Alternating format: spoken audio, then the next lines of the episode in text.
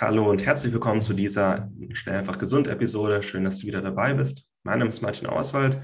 Heute mit einem Interviewausschnitt mit Dr. Volker Schmiedel. Dieses Interview wurde beim Chronischen Entzündungskongress 2.0 publiziert. Ich rede mit Dr. Volker Schmiedel über Omega-3-Fettsäuren und wie diese mit chronischen Entzündungen zusammenhängen.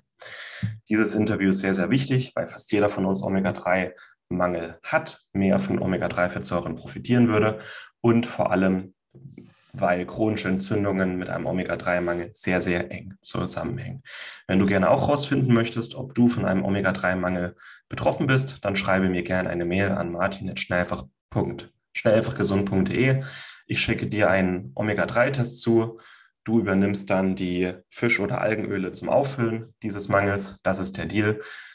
Den Test würde ich dir dafür schenken. Wenn du das gerne machen möchtest, dann schreib mir gerne eine E-Mail an martin.schnellfachgesund.de und ich würde mich freuen, wenn wir das zusammen angehen. Ich habe hier noch ein paar Tests rumliegen und würde gerne aktiv auch der Community helfen, den Omega-3-Bedarf zu decken und zu optimieren.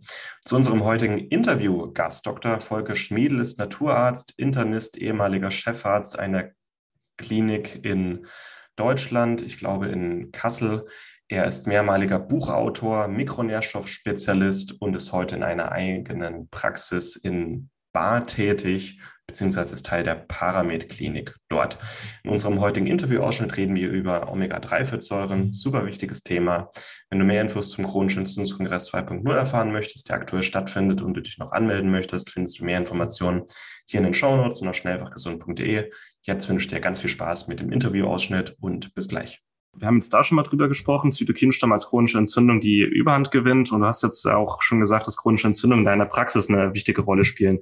Wie, wie hängen Omega-3-Fettsäuren insgesamt denn mit, mit chronischer Entzündung alles zusammen? So die, das Verhältnis, die Botenstoffe, was sind so Zusammenhänge noch? Ja, wenn ich halt ein solches Ungleichgewicht in der Nahrung habe mit dem Überwiegen der Omega-6-Fettsäuren und eben auch ein Überwiegen der proentzündlichen Botenstoffe, dann geht es in der Regel ja nicht sofort mit dem Rheumaschub los, mhm. sondern in der Regel fangen wir dann erstmal mit einer stillen Entzündung an. Ich denke, das Thema ist mittlerweile in der Bevölkerung auch angekommen. Man hat das schon mal gehört. Silent Inflammation stille Entzündung, aber ja, viele wissen nicht so richtig viel darüber. Und ich habe da auch mal etwas vorbereitet zum wichtigen Thema stille Entzündungen.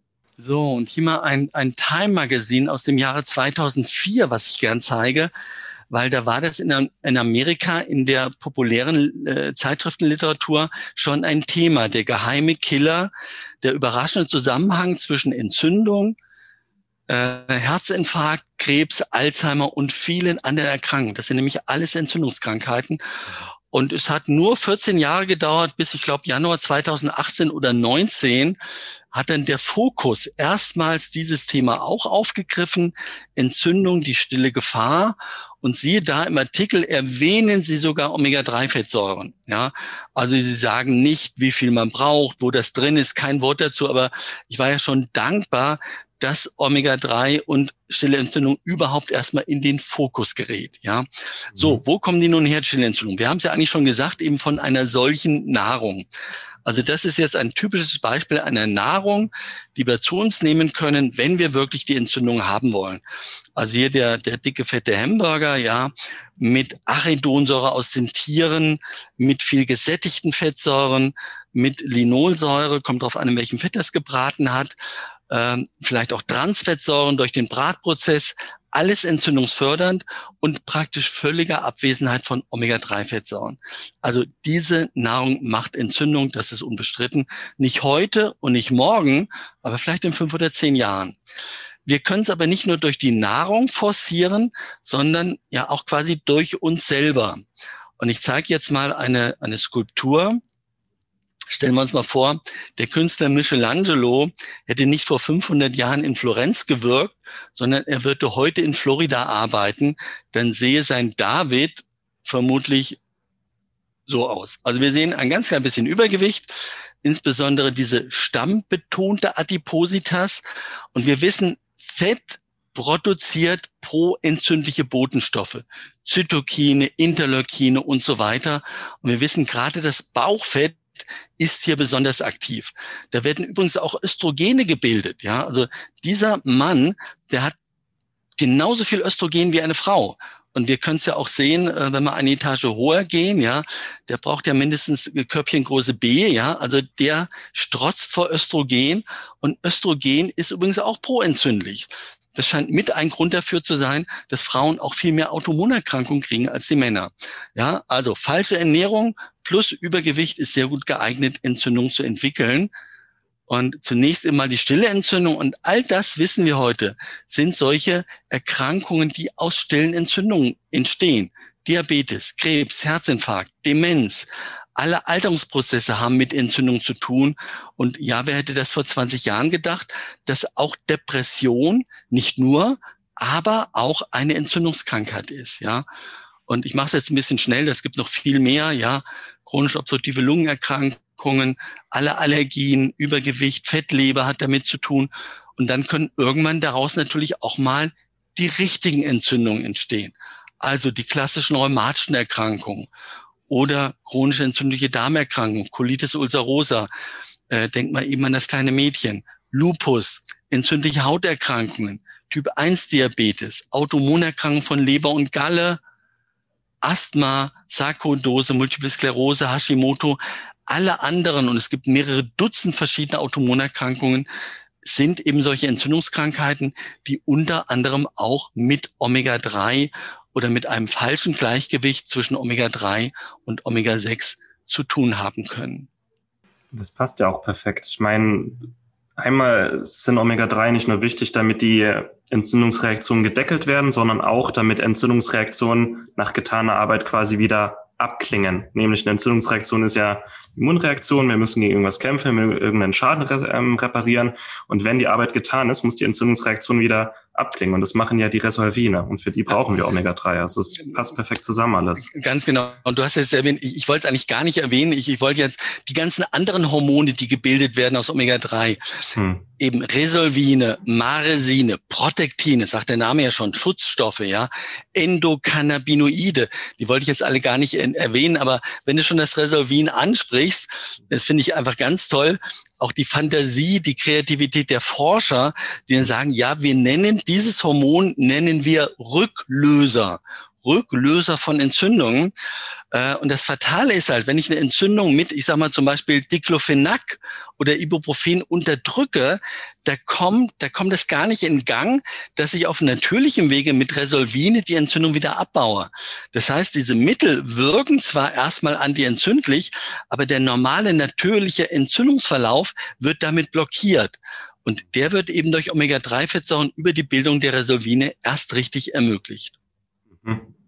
Du sagst ja auch in deinem Buch, und ich habe auch irgendeinen Fachbeitrag von dir gelesen, ich glaube in der Comed oder um und Ernährung über ähm, Silent Inflammation, diesen ein Schwelbrand im Körper, hast du ja, es genannt. Das fand genau. ich sehr. Ja. Da können wir sich auch so vorstellen, dass die Omega-3-Fettsäuren wie so, wie so die Feuerlöscher sind, die diese Schwelbrände löschen können. Genau. Und ich denke, das ist auch der Grund, warum wir hier in fast jedem Interview im Entzündungskongress über Omega-3 sprechen. Das finde ich äh, super interessant und deswegen ist dieses Interview wahrscheinlich auch eines der zentralsten. Jetzt ist meine Frage, ähm, auch von den Lebensmitteln, die du genannt hast, Fisch, Meeresfrüchte, auch Algen, welche Funktion haben Omega-3-Fettsäuren in diesen Lebens- oder in diesen Lebensformen? Warum sind die da so häufig? Ähm, also besonders häufig sind wir in den Meeresfischen und hier besonders, je weiter nördlich die gefangen werden, umso mehr Omega-3-Fettsäuren haben die. Mhm. Und ich sage immer, diese Omega-3-Fettsäuren äh, ist quasi das Frostschutzmittel für die Fische. Ja, also jeder weiß ja, ein, äh, ja, ein, ein, äh, ein, ein Kokosfett, diese harten Platten, sind ja bei Zimmertemperatur fest. Das Kokosöl, das ist bei, bei sommerlichen Zimmertemperaturen ist das schon flüssig. Das Olivenöl ist auch flüssig. Aber wenn ich das im Kühlschrank tue, wird es bei vier Grad schon so ein bisschen grisselig. Sonnenblumenöl nicht. Das ist auch noch bei minus fünf Grad flüssig. Und Omega-3-Fettsäuren haben die meisten Doppelbindung. Und darum sind die auch noch, ich glaube, bei minus 20 oder 30 Grad sind die auch noch flüssig. Ja, also das Frostschutzmittel der Fische, damit eben die Durchblutung auch bei tiefen Temperaturen im Nordpolarmeer noch funktioniert. Und das führt dann natürlich auch dazu, dass bei uns Menschen, wenn wir damit gut ausgestattet sind, die Erythrozytenmembranen, dass sie da sehr viel flexibler sind und die sehr viel besser durch die Kapillaren hindurchgehen. Das heißt, die Mikrodurchblutung wird auch bei 37 Grad äh, mit Omega-3 besser sein, als wenn ich viel Kokosfett zu mir nehme oder Butterschmalz oder, oder Schweineschmalz oder irgend sowas. Mhm. Interessant. Und ich glaube, diese Kapillaren machen, wie lang sind alle Kapillaren im menschlichen Körper? Ich glaube, 200.000 Kilometer ja, oder ja, so? ich glaube, äh, hat jemand ausgerechnet, ist die Strecke bis zum Mond. Ja, irgendwas, zahlen 300.000 Kilometer, genau. Ja, also wir haben ja große Blutgefäße und so unendlich viele kleine. Und dass die roten Blutkörperchen da besser durchkommen, da besser Sauerstoff anliefern können, das ist dann, was wir von Mikrodurchblutung sprechen, beziehungsweise Mikroinflammation, wenn die Durchblutung eben nicht mehr stimmt. Und das immer wieder beim Thema Omega-3. Äh, interessant. Und einfach mal ganz pauschal gesagt, ähm, wie viel Omega-3 braucht denn der Körper, um ausreichend gegen Entzündungen vorgehen zu können? Ähm, ich sage immer so, die Hausnummer ist zwei Gramm, zwei Gramm EPA DHA. Also wenn wir so viel haben, dann kommt der, ich sag mal, der Normalbürger, der vielleicht so drei bis viermal in der Woche Fleisch isst, einmal in der Woche Fisch isst, der hat mit diesen zusätzlichen zwei Gramm EPA DHA täglich, hat er wirklich sehr, sehr gute Werte. Ähm, wenn ich natürlich mehr Fleisch esse, mehr Wurst, mehr Käse, brauche ich ein bisschen mehr. Wenn ich gar keinen Fisch esse, bräuchte ich vielleicht auch ein bisschen mehr. Wenn ich 100 Kilogramm wiege, brauche ich viel mehr, als wenn ich 60 Kilogramm wiege. Also das müssen wir noch, diese zwei Gramm, müssen wir um diese Begleitzustände, müssen wir das so ein bisschen noch korrigieren. Das war's mit der heutigen Episode. Ich hoffe, es hat dir gefallen. Wenn du dich gerne für den kostenlosen Chronischen Entzündungskongress 2.0 noch anmelden möchtest, um das ganze Interview und viele weitere spannende Interviews und Live-Fragerunden zu hören, dann kannst du dich jetzt noch dafür anmelden.